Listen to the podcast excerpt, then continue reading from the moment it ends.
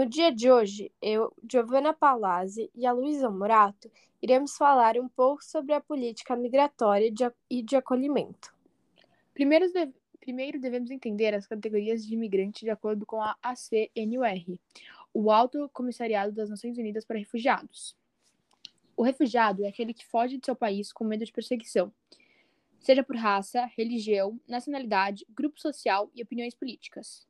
Asilado é a pessoa que busca proteção, que pode ser autorizado pelo presidente ou pela embaixada, sendo comum em casos de perseguidos políticos, ocorrendo em especial em regimes ditatoriais. O asilo territorial ocorre quando o presidente fornece proteção. O asilo diplomático ocorre quando a embaixada fornece proteção. Tendo isso em vista, cabe esclarecer que a migração trata-se de um fenômeno global, sendo assim um assunto de importância coletiva, em 2020, 82,4 milhões de pessoas foram forçadas a, se deslocar. Destes, 26,6 milhões são refugiados. Assim, é fundamental que os países tomem medidas de acolhimento e tenham políticas migratórias. Espera-se que os países tenham tais medidas. 1. Um, oferecer curso de idiomas. Isto porque a integração do migrante fica mais fácil ao se saber a língua nativa do país. Entretanto, esta ação acabou sendo delegada a ONGs que assumem o papel do Estado que deveria fornecer isto.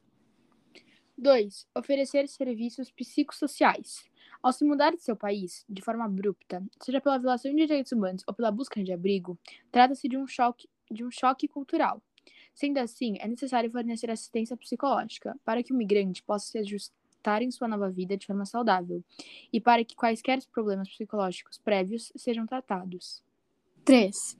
Cursos profissionalizantes para que o migrante possa se integrar no mercado de trabalho do novo país. É fundamental que este entenda como o território funciona e quais cursos estão à sua disposição. 4. Ajudar no processo de validação do diploma. Ainda que alguns migrantes não possuam profissão anterior, diversos já exerciam alguma profissão em seu antigo país. Sendo assim, para que o mesmo se integre no mercado de trabalho de forma rápida, o Estado deve ajudar na validação do seu diploma, para que a pessoa possa voltar a realizar sua profissão. 5. É fundamental educar a população para que não vejam o imigrante como ameaça. O preconceito é algo recorrente quando se trata do migrante, Muitos saem de seus países devido à perseguição por algum aspecto social e vão para outro país na esperança de se livrarem de tal julgamento e, por vezes, encontram o mesmo preconceito de sua área natal. É de grande importância que a população entenda que o migrante não se trata de uma ameaça, mas sim de um cidadão comum que busca recomeçar sua vida. Estas são algumas medidas que são inspiradas nos países que recebem imigrantes visam integrar o imigrante, o, o instituir na sociedade e no mercado de trabalho e possibilitar uma vida melhor que em seu país anterior.